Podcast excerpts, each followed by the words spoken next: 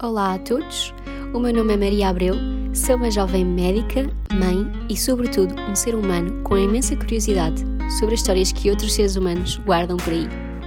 Esta semana estive à conversa com Henrique Rosa, cozinheiro formado em Ciências Gastronómicas na Escola Basque Culinary Center, que nos disse alguns truques sobre como podemos melhorar na nossa arte culinária no dia a dia. Espero que gostem. Até já! Olá Henrique, muito bem-vindo aqui ao podcast. Olá Maria, como é que estás? Tudo bem, obrigada. Olha, eu trouxe-te aqui, sobretudo por seres uhum. chefe e para nos dares algumas dicas de, de culinária. Um, mas antes de mais, queria, queria que te apresentasses. Claro, então, olha, sou Henrique Rosa, tenho 30 anos, uh, de Cascais, quase praticamente nascido e criado aqui. Um, faz agora faz agora para o ano em 2022 10 anos que, que me meti na, na cozinha. Um, tive um percurso, uh, diria eu, habitual, normal dentro do mundo de uma cozinha, que é começar por baixo e ir subindo, subindo, subindo, sempre com, os seus, com as suas montanhas, não é? Que as coisas nem sempre correm bem, nem, nem sempre correm mal, é assim que funciona a vida de, de, de cozinhar, quem diz cozinhar diz qualquer profissão. E, e pronto, olha, comecei como uh, só por fazer os pequenos almoços ali no Hotel Muchacho no Guincho, e foi o meu primeiro contacto com cozinha.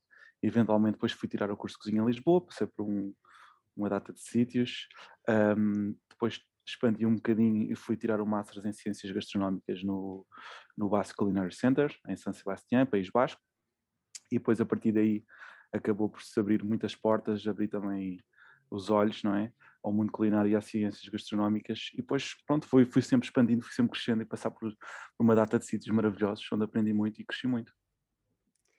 Boa. Então, uh, em Espanha fizeste foi o mestrado, é isso?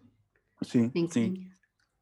Aprendeste mais sobre uh, culinária do mundo inteiro ou mais sobre técnicas concretas? Então, um, aquilo foi a primeira e acho que até à data é a única faculdade só de ciências gastronómicas. Pode-se tirar outro tipo de, de cursos superiores um, em cozinha, eh, por exemplo, em Portugal podes tirar, podes tirar, mas aquela é a única faculdade, ou seja, o único campus centrado puramente em, em, em cozinha. À, à, data do meu término de curso, eu era o único português com, esse, com, esse, com essa graduação. Espero eu hoje em dia já, já verem mais, não é? Espero que não seja o único, é bom sinal. Um, o, o, o, que difere, o que difere os cursos selecionados pelo Basque Culinary Center dos outros todos um, é que as pessoas não vão propriamente para lá para aprender a cozinhar, nem para aprender as técnicas, vão para lá aprender o que é que acontece, o que é que se passa quando um produto está a ser confeccionado. Ou seja, estão a acontecer alterações eh, de moléculas, estão a haver alterações de sabor. A ciência faz parte da comida como faz parte de tudo, e, e ou seja, é, é, fez parte, faz parte do, do curso e do programa, do programa nós uh, aprendemos a, a, perceber o que é que está a acontecer à comida quando, quando a confeccionamos. Ah, isso é muito interessante, que engraçado. Muito Eu achava mesmo, que se ia aprender as técnicas de culinária, vê lá. Não, isso, isso, isso aprende, ou seja, isso aprende no, no, curso básico, curso de cozinha básico, isso é o que se aprende, como, como manusear uma faca, o que é que, uh, o que, o que, é que pôr no taxa, que, em que timing, um, tudo, ou seja, tentar perceber como é que funciona a carne, como é que funciona peixe, como é que funciona a pastelaria. Um, os cursos selecionados pelo BASC já são coisas mais específicas, do, de, em vez de saber como fazer, é o porquê delas estarem a acontecer, é mais por aí. Uau, isso parece ser super interessante.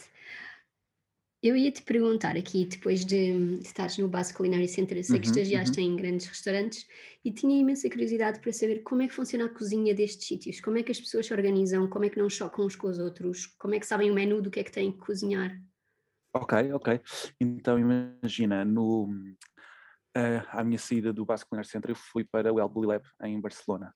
O El Bulli Lab acho, acho que é de conhecimento geral, foi, foi, foi mais durante 20 anos dos melhores uh, restaurantes do mundo, foi dos restaurantes mais influentes, mais, que mais impactaram a cozinha, uh, mas à data que eu fui para lá estagiar, o, o restaurante já tinha fechado, o restaurante fechou em 2011, e, e tornou-se, após o fecho do restaurante, tornou-se um laboratório de, de, de, de conhecimento. E com determinados inúmeros projetos. À minha data de, entra à minha data de entrada no, no Elwood Lab, estávamos a trabalhar num projeto que é o Sapiens, que é o conhecimento do produto. Uh, curiosamente, isto foi em 2016, curiosamente os, os livros e os artigos que na altura eu ajudei a trabalhar estão a ser editados agora neste, neste preciso momento. Depois no final do podcast até posso ter o link para, Sim, claro. para, os, para os mais nerds da cozinha que queiram, queiram, queiram espreitar. E, ou seja, não, foi, não fui lá no contexto de, de cozinha. Após El Bulli Lab, sim, fui para, fui para a Dinamarca, onde passei pelo Cado, uh, duas estrelas Michelin, pelo Noma, na altura também duas estrelas Michelin, antes de receber a terceira.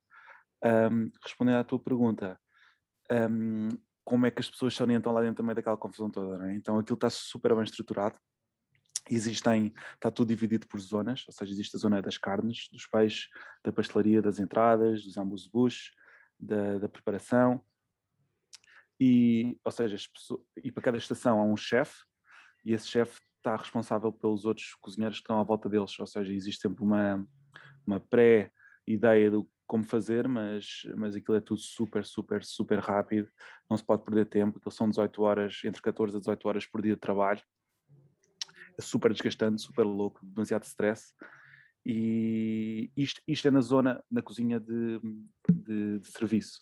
Existe sempre outra cozinha que está ao lado ou por cima, no caso do nome era o primeiro andar, que é a zona da mise en place. Um, mise en place é, é, a expressão da preparação da cozinha, quer dizer que está em francês tudo no sítio, tudo preparado. E, ou seja, nessa zona é onde está a maior, a maior, parte dos estagiários ou dos cozinheiros, onde preparam tudo, tudo, tudo, tudo, tudo, para quando é encaminhado para a cozinha central, para a cozinha de serviço, ser, ser só a, vá, a fase final de confecção ou de empratamento e depois vai assim para o, para o cliente. Mas é uma confusão, eu diria que é uma confusão organizada, uma confusão eh, planeada, não, nada pode falhar. E como é que vocês sabem as receitas? Vocês praticam as receitas antes uh, de chegarem lá? Dão-vos alguma hum, formação? Não, não, não. Sério, é, é, é o chamado olhómetro. É, é, vês, como é que, vês como é que se faz uma vez e tens que replicá-la às vezes se for preciso. Se não consegues replicá-la, eventualmente sais e outra pessoa te substituir nessa estação. Ok, ok, estou a ver. Realmente é infelizmente é não se pode perder, sim, sim, infelizmente não se pode perder tempo com, com, com esse tipo de, de, de, vá, de preparação do cozinheiro. Já o Cado, o outro duas estrelas Michelin que eu tive, era um conceito de restaurante completamente diferente, era um restaurante mais pequeno. Nós devíamos ser 10, 10 no máximo na cozinha. A cozinha era aberta, uma cozinha toda em madeira, super, super, super gira. Consistia em duas ilhas centrais, literalmente ao lado dos clientes. Um, este espaço, os únicos empregados de mesa que haviam era para levar os vinhos, as bebidas aos clientes, de resto éramos nós que levávamos tudo ao cliente uh, e sim num contexto super, muito mais relaxado, muito mais tranquilo, um, também com produtos maravilhosos, mas ou seja, é, é muito complicado analisar como é que funciona, porque cada cozinha é a sua cozinha, cada cozinha é mais exigente ou não, tem chefes mais, uh, mais mal educados ou mais, ou mais tranquilos. Uh, o, o, o, que importa realmente nesse momento é que o cliente esteja na mesa sentado e que, e que, que, está a pagar bem, está a pagar muito e que sai de lá satisfeito. E o, o que se passa nos, nos bastidores ou na cozinha é, é, esperar que não chegue a eles, né? Porque, como, como, tu sabes, é de conhecimento já muitas coisas se passam na cozinha e, e, e pronto, é, é, é, aguentar e servir, tem que ser. Pois posso imaginar, realmente nós vemos o Hell's Kitchen e imaginamos muita pressão, uh, mas quando estás com o cliente real, ainda por cima, como tu dizes, a pagar bem, deve ser uma pressão mesmo a triplicar. Claro. E sabes que e, e, nos últimos anos, mais nos últimos cinco anos, quando começou a febre toda do Masterchef, houve muita, muita gente que se meteu na cozinha porque achava que o mundo da cozinha, trabalhar numa cozinha, era, era exatamente como se vê na televisão, que era super, vamos ali provar e não sei o quê, e o cliente adora. E ao mesmo tempo que houve uma grande oferta de cozinheiros nessa altura, neste momento está a ver exatamente o oposto, porque essas pessoas que se meteram na cozinha achavam que ia ser igual à televisão, não é, é muito pelo contrário, não é? Não tem vida pessoal, não tem vida familiar, não tem tempo para nada, é muito estressante, é muito desgastante, uh, dá cabo das costas e dos olhos e da cabeça. Ou seja, num, houve um pico muito grande de oferta de cozinheiros, aos quais todos agora acabaram todos por desaparecer. Ou seja, eh, ficaram só os que, os que pronto, já era profissão não de moda, era profissão porque seja lá qual for a razão, não é? Sim, sim, eu compreendo o que tu estás a dizer. Às vezes uma pessoa vai um bocado ao engano do que vê na televisão, mas realmente tens é razão, verdade. e mesmo a nível físico deve ser desgastante também. Uhum, uhum. Atenção, também é, suponho que também seja desgastante estar à frente de um computador, num escritório, durante 8 ou 10 horas, não é? Também, eu acho que todos os trabalhos têm a sua parte desgastante, uh, seja em que parte do corpo for, ou, ou, ou, ou, esforço mental, mas este aqui é mais específico, é, é, as pernas, é as costas, é a cabeça, é o pescoço, uh, mas pronto, não estou não, não, não aqui a dizer que, que, a vida de cozinha é difícil quando as outras não são. Todas, todas as, as vidas laborais são complicadas. Ou seja, claro, claro, sem dúvida. Claro. Mas, é, mas é interessante dar esse insight da cozinha, uhum. porque às vezes não pensamos nisso, nas, nas posturas que é preciso é ter. Verdade. E, por exemplo, um, Uh, para, para, fazer aqueles cortes que se vê fazerem rápido do, do, dos vegetais e dos legumes em cru, há alguma técnica especial ou, com, ou algum truque, ou é mesmo do material em si da faca que usas? Então, eu acho que eh, perguntas-me no contexto de casa, não é? Se quisermos em casa sim, fazer. Sim, sim, no contexto de casa, neste caso. Então, pensa numa coisa, faz lá o exercício comigo. Se pegares uma faca daquelas que tens em casa normais, o cabo, à partida, há de ser da mesma largura que, a, que o gume, não é? Que a faca. Sim. O que acontece? Se tu fazes um corte de cima para baixo, tu vais bater com a faca na tábua ao mesmo tempo que vais bater com o cabo, ou seja, és obrigado ah. a quase a fazer, és obrigado a quase a fazer o corte de trás para a frente e não fica muito bem. Ou seja, se eu pudesse dizer algo que vai mudar as vossas vidas quem faz cortes, obviamente, pronto, podem ao início estar um bocado assustados que também, mas era comprar, imagina, uma faca de uh, 20 a 25 centímetros de comprimento, mas em que o gume seja sempre pelo menos o dobro do cabo ou seja, e facilmente, mesmo tenhas a mão esquerda afastada do legume para onde cortares, podes fazer o corte de cima para baixo e o, e o cabo nunca vai tocar na tábua, ou seja, o corte é sempre perfeitinho, sempre direito e, e atenção, isto não tem que ser como não tem que ser sempre uma faca muito cara ou uh, há aquela discussão o que é, que é uma faca boa e o que é, que é uma faca de qualidade. Uma faca boa é uma faca que corte, não é? Não, ninguém, ninguém vai gastar 300 euros numa faca para cortar os legumes para a sopa, ou seja, há facas de 15 euros e preços acessíveis que esteja afiada que, que funcionam praticamente, mas uh, o truque é simplesmente esse, é o gume, ou seja, a faca em si, a lâmina, ser pelo menos o dobro do, da largura do cabo. Aí sim os, os cortes vão ser certinhos. Ah, boa, isso é um ótimo truque, porque uh, realmente as nossas facas aqui de casa são todas mais, uh, como tu dizes, Sim, mais que, Exatamente, Maria.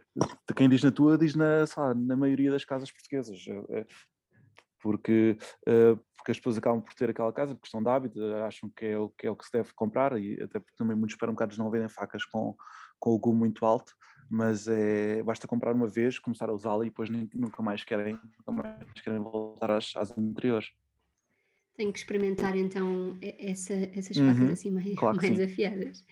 Olha, e além das facas, há mais acessórios que tu recomendas assim ter que possam ajudar-nos e facilitar o nosso trabalho na cozinha? Sim, um. Um que, ou seja, se pudesse resumir é só dois, dois fundamentais, dois obrigatórios, que é esta fa tal faca de 25 centímetros e um wok.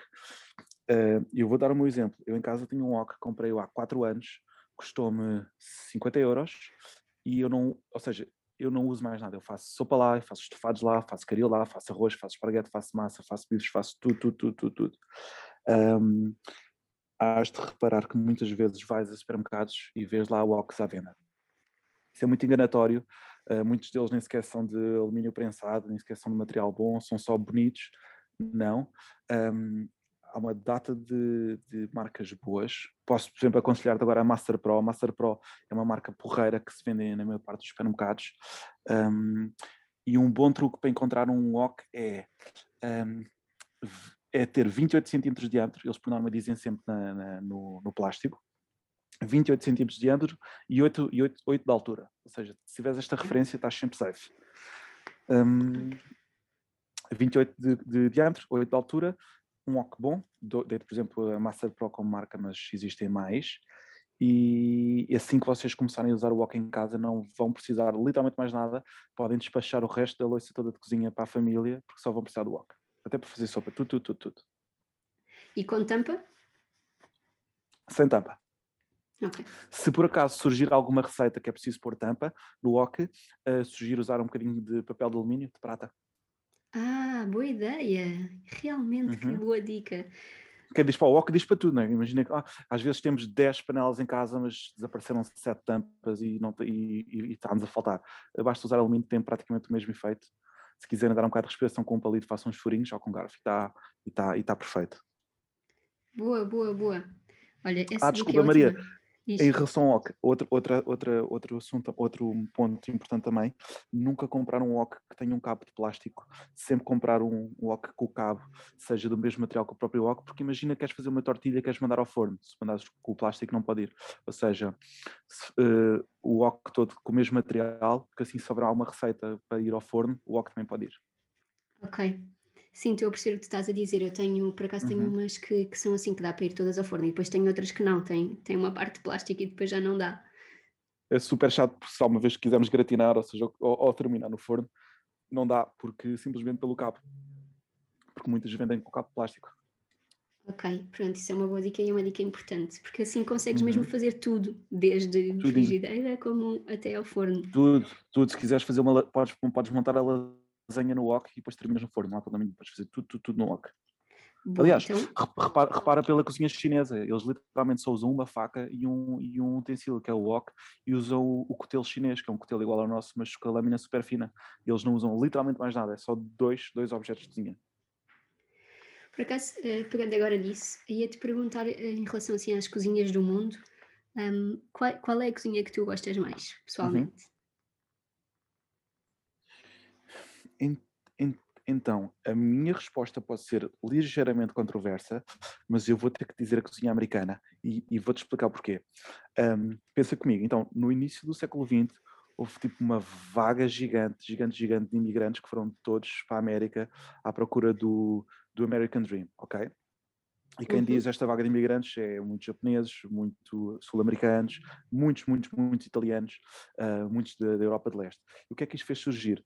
Fez surgir que ah, toda esta malta imigrante que foi para os Estados Unidos, das poucas coisas que se podiam quase auto-empregar era cozinhar, que eram as- as coisas que faziam em casa. Eu acho que fez surgir um tipo de cozinha tão, tão, tão multicultural na América que, que, que- que torna aquele país super diversificado. Obviamente, depois temos as regiões dos Estados do Sul, que tem o barbecue, um, mas a verdade é, eu, eu vivi em Brooklyn um, um mês e, e consegui experienciar por isso. Aliás, fui, só, fui, fui, fui para lá só mesmo no, com o foco de, de- de comer e de cozinha.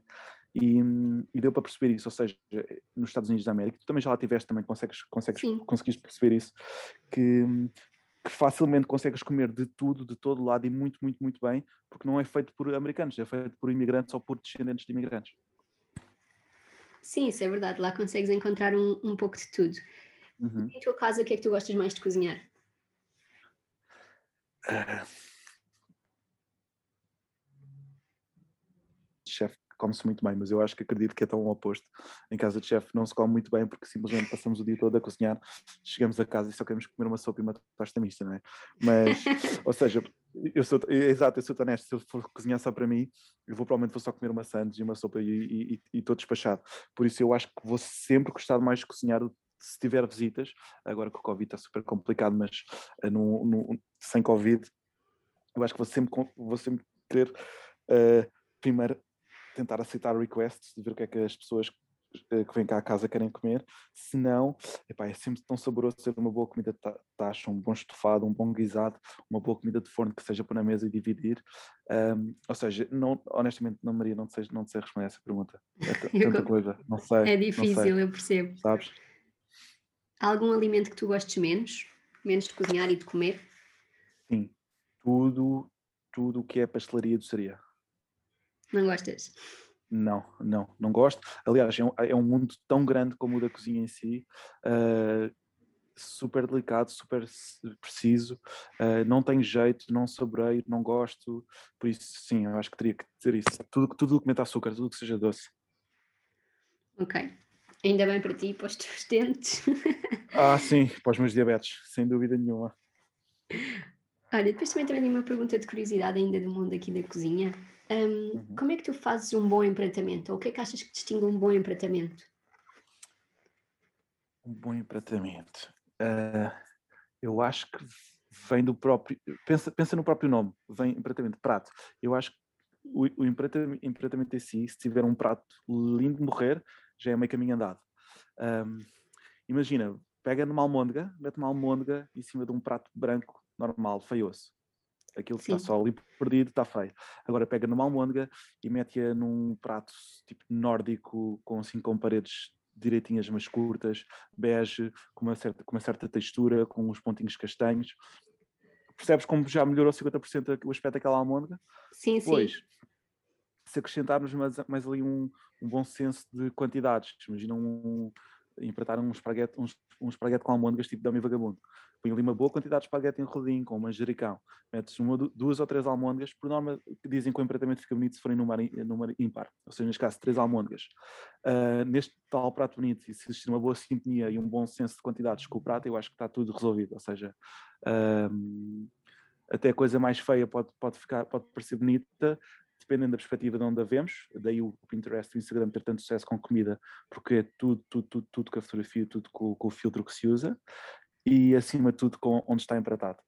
Ou então, por outro lado, não propriamente no prato, mas o que está por trás do prato. Tu pode ser um prato super branco, mas se atrás tiveres assim, uma bancada de madeira super rústica, com, com, umas, com umas folhinhas de alecrim, com umas plantas super giras, um, vai melhorar o empratamento e não é propriamente o empratamento. Ou seja, eu acho que quase que não importa na sua totalidade o que é que está no prato, o que é, qual é que é a comida, é todo, todo o resto. Faz, Faz imenso sentido. Faz imenso sentido okay. o que estás a dizer, Boa. sobretudo em relação a, ao que nós vemos no, no, Instagram e Pinterest. É exatamente isso. É tudo, parece que é todo um cenário e, e qualquer comida fica até deliciosa. podes provar, até podes provar exatamente, ou então podes provar e não te saber bem, mas tinha tão bom aspecto, percebes? Sim, sim, sem dúvida. Olha, aqui agora eu queria te fazer umas perguntas mais concretas para ajudar quem claro. está fechado em confinamento. Uh, uhum. Eu uma uhum. vez fui ter contigo a perguntar-te como é que se podia fazer massa de pizza. Não sei se, me, se podias aqui ajudar as pessoas que estão nesta febre de, do claro. pão e da pizza em casa. Então, o, essa da pizza, é, ou seja, isso é, um, é, um, é, um, é uma missão de vida minha. Quando eu estive em, em Brooklyn a viver, eu fiz chatear montes de pizzarias New York style para me deixarem lá estagiar e uma das que me deixou foi o Bruno, o Bruno era uma pizzaria em, em, em Nova York, que infelizmente fechou há uns tempos porque houve um incêndio no prédio e o seguro não lhe pagou o restaurante, foi uma pena. Uh, mas eu tive a sorte de ir lá, estive lá já com ele uns dias enquanto estava aberto. E ele pensou o seguinte: um, como tu sabes, como em Nápoles, como em pela Itália toda, em Nova York a pizza é quase um, um dos pratos principais lá. E ele quis abrir mais um, este tal o Bruno ele quis abrir mais uma pizzaria em Nova York. Ele pensou assim, mas o que é que eu posso mudar aqui? Não vou mudar os ingredientes, não vou mudar a massa. O que é que eu posso fazer aqui? Então o que é que ele fez? Ele, na, na cave do restaurante, montou um moinho, moinho de trigo. Ou seja, ele recebia do norte dos Estados Unidos uh, trigo, vários tipos de trigo, e fazia a própria moagem dele no restaurante.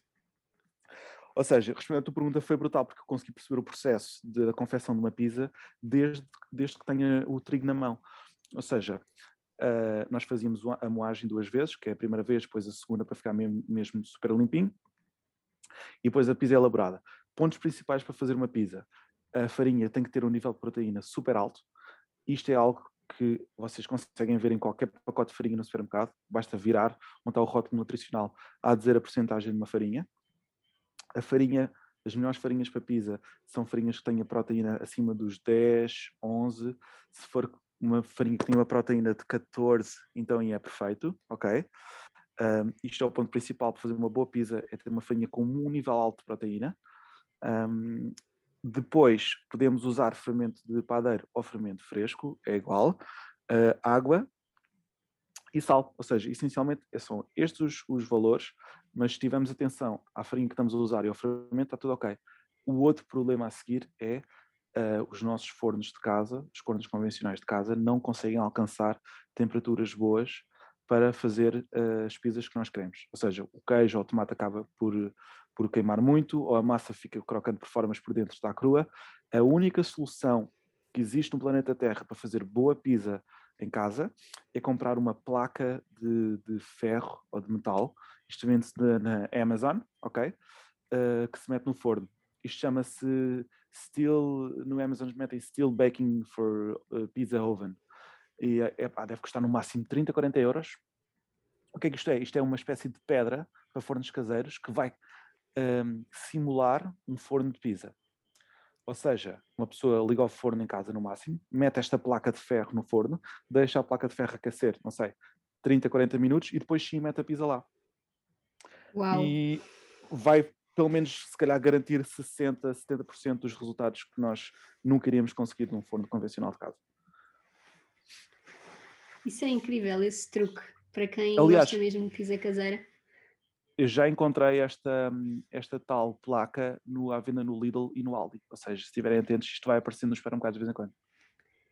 Pois eles às vezes têm esse tipo de produtos assim mais alternativos. Boa, grande truque mesmo. Uhum. Uhum. Normalmente, qual é o modo que utilizas do, do forno? Aquilo tem vários tipo modozinhos. Então, por norma, mas para pizza ou no geral? Uh, para pizza e no geral, não sei, qual é que escolherias? Então, o forno tem sempre uma resistência, uma, uma, um emitor de calor em cima e em baixo, não é? Um, eu acho que se conseguimos ir jogando entre os dois, a partir do mais básico, normal, é aquele que até tem um, é o quadradinho tem um tracinho por cima e um por baixo, não é? Ou seja, quer dizer que o calor está sempre por cima e por baixo.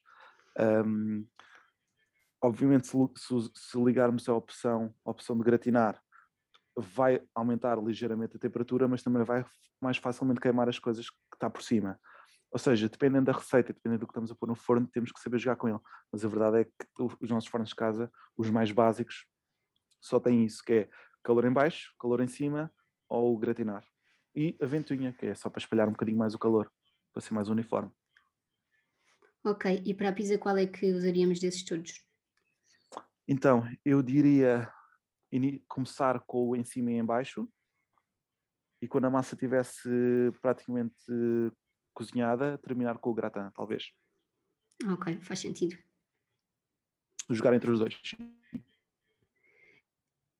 Agora mais uma pergunta, já não é aqui no âmbito da pizza, era perguntar-te um, quais são os truques para escolher peixe? Eu quando vou à peixaria fico sempre a olhar para aquilo e não, não, não sei ver tipo se o peixe está fresco, se não está fresco, ou qual é que, qual é que eu poderia escolher, não sei se podes dar mais dicas, tipo que peixe é fácil claro. de cozinhar em casa. Então, peixes, peixes pequenos, uh, o truque é sempre, imagina, vamos pegar, imagina uma cavala, uma sardinha, um carapau, é sempre pegar pela ponta trás, ok?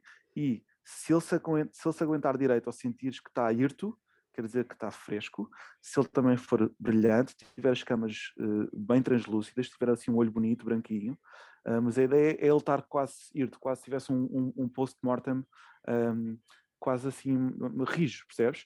Uhum. Um, obviamente que num peixe, numa garopa, um peixe grande, grande, grande, isto não dá para fazer.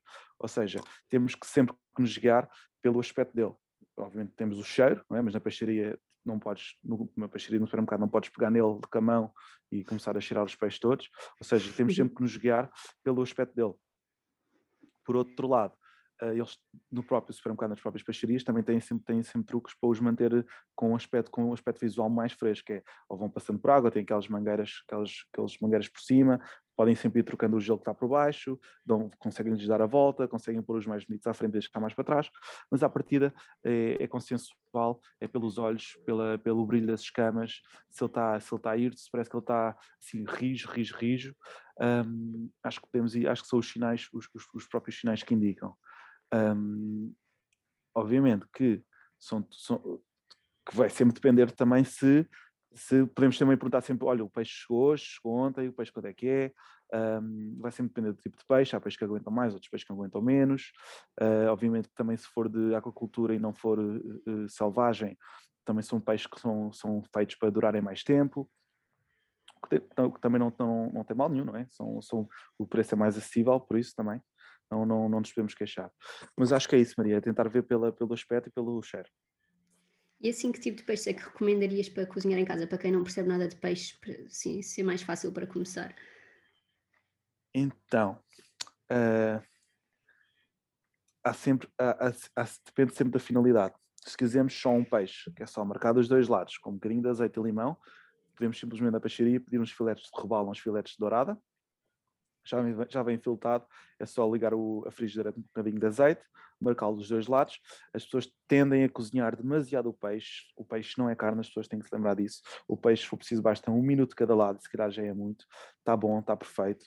O peixe é super rápido a cozinhar, não tem que alcançar temperaturas muito altas para ficar confeccionado seja, qualquer um filete robalo ou de dourada, basta marcar dos dois lados, começar sempre pela pele, atenção a isso, o primeiro lado ir para a frigideira é sempre pela pele e o outro, e o outro lado da carne é a, segunda, é a segunda parte a ir, um minuto de cada lado, terminar com um bocadinho de flor de sal e sumo de limão e está perfeito. Pois obviamente temos, temos peixe de forno, temos peixe para, para, peixe para fritar, para fritar se calhar um peixe espada, uma pescada do cabo, uh, vai sempre também dependendo da, da, da, nossa finalidade. Se quisermos fazer uma sopa de peixe, se calhar um cação, uma maçada de peixe, se calhar uma melhor uma pescada.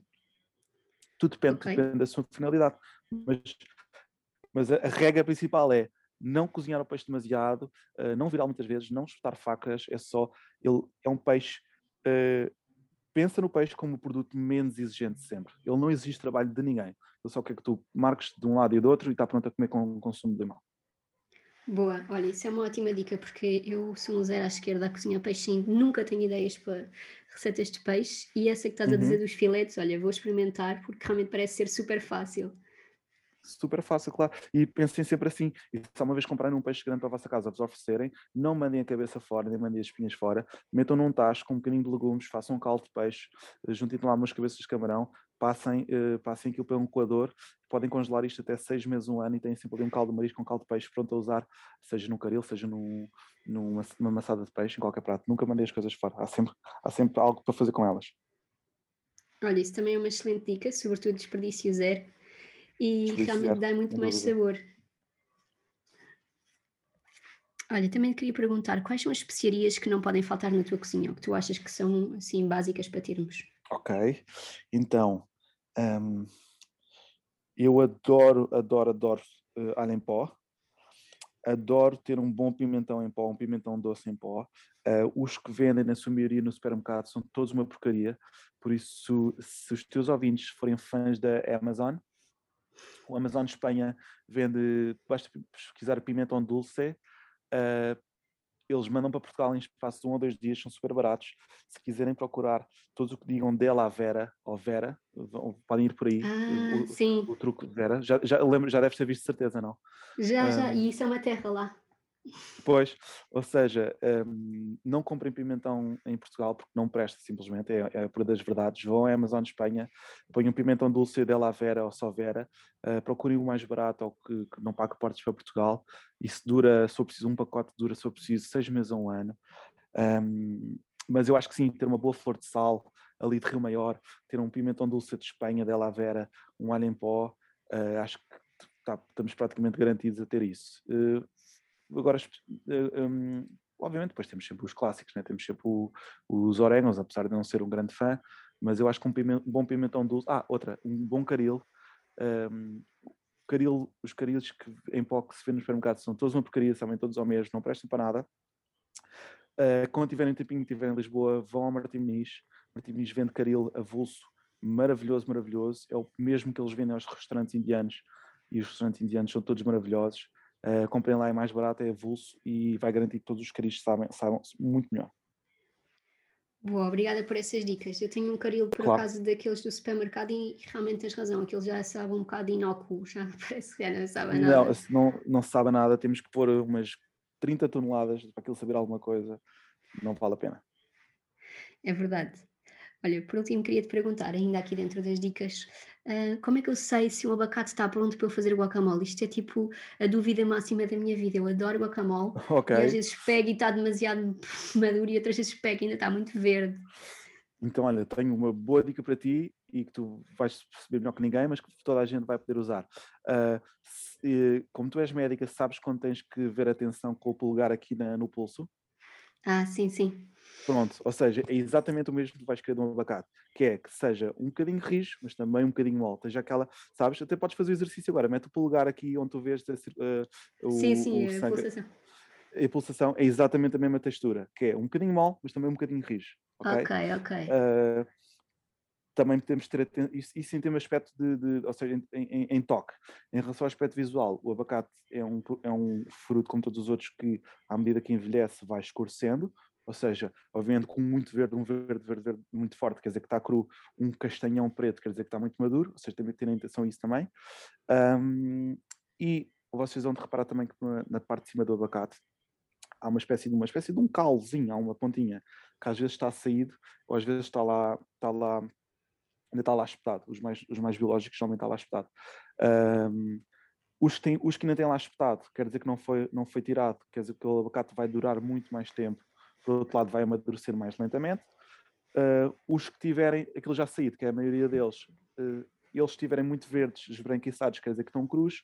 Se eles cá em cima já estiverem acastanhados, quer dizer que ele já está a amadurecer. Por isso também podemos ir por aí.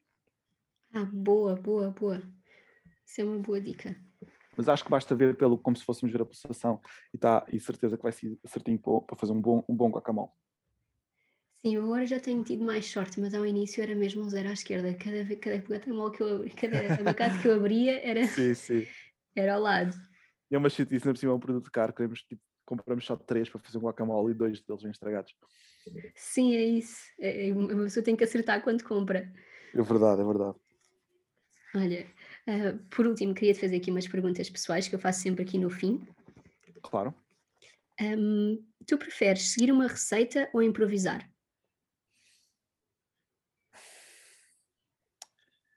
Então, se eu, se eu, se eu não souber como é, que, como é que se vai proceder a elaboração, eu vou sempre guiar-me por uma, duas ou três receitas e ver o que é que elas têm em comum. Ou seja, vendo o que é que elas têm em comum, eu sei o que é que é obrigatório usar. A partir daí, eu também, devido a ser a minha profissão, também consigo perceber o que é que está a mais, o que é que está a menos ou o que é que está errado. Uh, mas eu diria que não uso de receita a não ser um prato mesmo muito, muito, muito específico. Dou-te um exemplo. A semana passada fiz butter chicken. Butter chicken é aquele prato clássico indiano. Eu nunca tinha feito butter chicken. Ou seja, eu fui ver 4 a 5 vídeos de YouTube no, do YouTube de como fazer um bom uh, indiano butter chicken. Vi o que é que eles tinham todos em comum, vi o que é que eu tinha em casa para fazer e, ou seja, arranjei ali uma, um mix de tudo para fazer o butter chicken.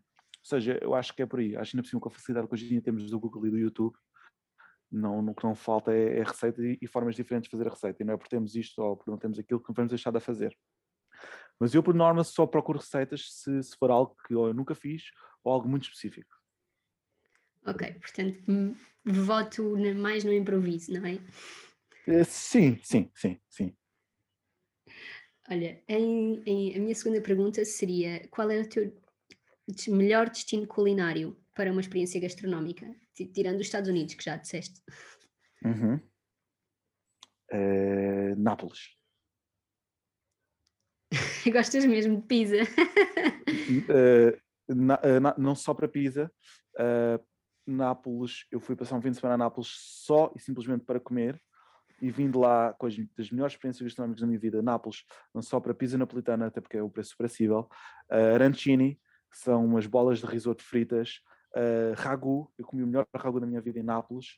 Um, Nápoles é uma cidade feia, é uma cidade cinzenta, as pessoas são estranhas, mas o contraste do quão se come bem lá torna aquela cidade das cidades mais bonitas do planeta Terra e ainda por cima é super aqui ao perto, os bilhetes de avião são super acessíveis. Uh, em dois dias come-se tudo o que se tem a comer, por isso sim, respondendo a tua pergunta assim, on the go, eu diria Nápoles, sem dúvida nenhuma. Boa. E por último, se pudesses conversar com, algo, com alguém desde o início da história da humanidade, quem é que escolhias? Essa é muito boa. Essa é muito, muito boa. Então, só posso escolher uma? Podes dizer mais do que uma, se tiveres assim muita vontade okay. de falar. Ok. Uh, e íamos só falar sobre comida ou íamos falar sobre qualquer tema? Não, qualquer tema, qualquer tema. Isto já é completamente à parte. Ok. Eu adoraria juntar na mesma mesa, adoraria juntar na mesma mesa o Barack Obama, o Dave Matthews e o Jack Nicholson. ok, ok, boa, boa. Ok, ok. E podíamos só falar de comida também, não havia problema nenhum, podíamos só falar de comida. aliás, aliás, juntar a mesa não, eu juntava estas três pessoas à volta de uma ilha e estávamos os quatro a cozinhar a beber vinho, à conversa. Top, está combinado, é isso mesmo. boa, boa, fica fechado está feito, então. Está feito. boa, excelente seleção de, de pessoas. Boa. Olha, eu queria te agradecer imenso esta, esta conversa e todas as dicas que nos deste. Uhum. E, e vou partilhar. Ah, se quiseres agora partilhar no fim então, Boa, então uh, os olha, links estavas a dizer. Se deixares partilhar aqui uns links, uh, para a malta mais super nerd de cozinha quiser um livro que é a Bíblia Fundamental, se vocês só puderem comprar um livro de cozinha no mundo e não quiserem gastar mais dinheiro no, comprem só este. Uma pessoa que lê este livro do início ao fim não precisa tirar curso de cozinha, é esta pessoa que a pessoa que lê este livro sabe mais de cozinha do que 90% da população mundial. É, uh, o livro chama-se On Food and Cooking do Harold McGee, ok? É um norte-americano cientista Uhum. O retiro é On Food and Cooking. Infelizmente o livro não está editado em português, só está editado em inglês e em espanhol, mas pronto, espero que isso não seja um impedimento. Uh, em relação ao meu trabalho que eu estive a fazer no Elbully Store, uh, no Elbully Lab, uh, o site é elbullystore.com. Um, tem lá uma data de livros à venda, os, muitos dos quais foi os que eu ajudei a, a trabalhar na altura, tive a minha pequena participação. Um, para quem tiver Amazon Prime, espreitar o documentário História de um Sonho, que, que é a história também de, de, do percurso do, do El Bully. Uh, e para quem tem Netflix, respeitar o episódio 1 da temporada 5 do Chef's Table. Ah, boa. Pronto, seriam as minhas recomendações. Boa, eu estou sempre à procura de coisas. Eu gosto imenso de ver documentários de culinária e estou sempre à procura assim destas, destas dicas. Boa, Muito obrigada, Henrique, mais uma vez pela claro tua participação. Muito gosto, obrigado, obrigado pelo convite.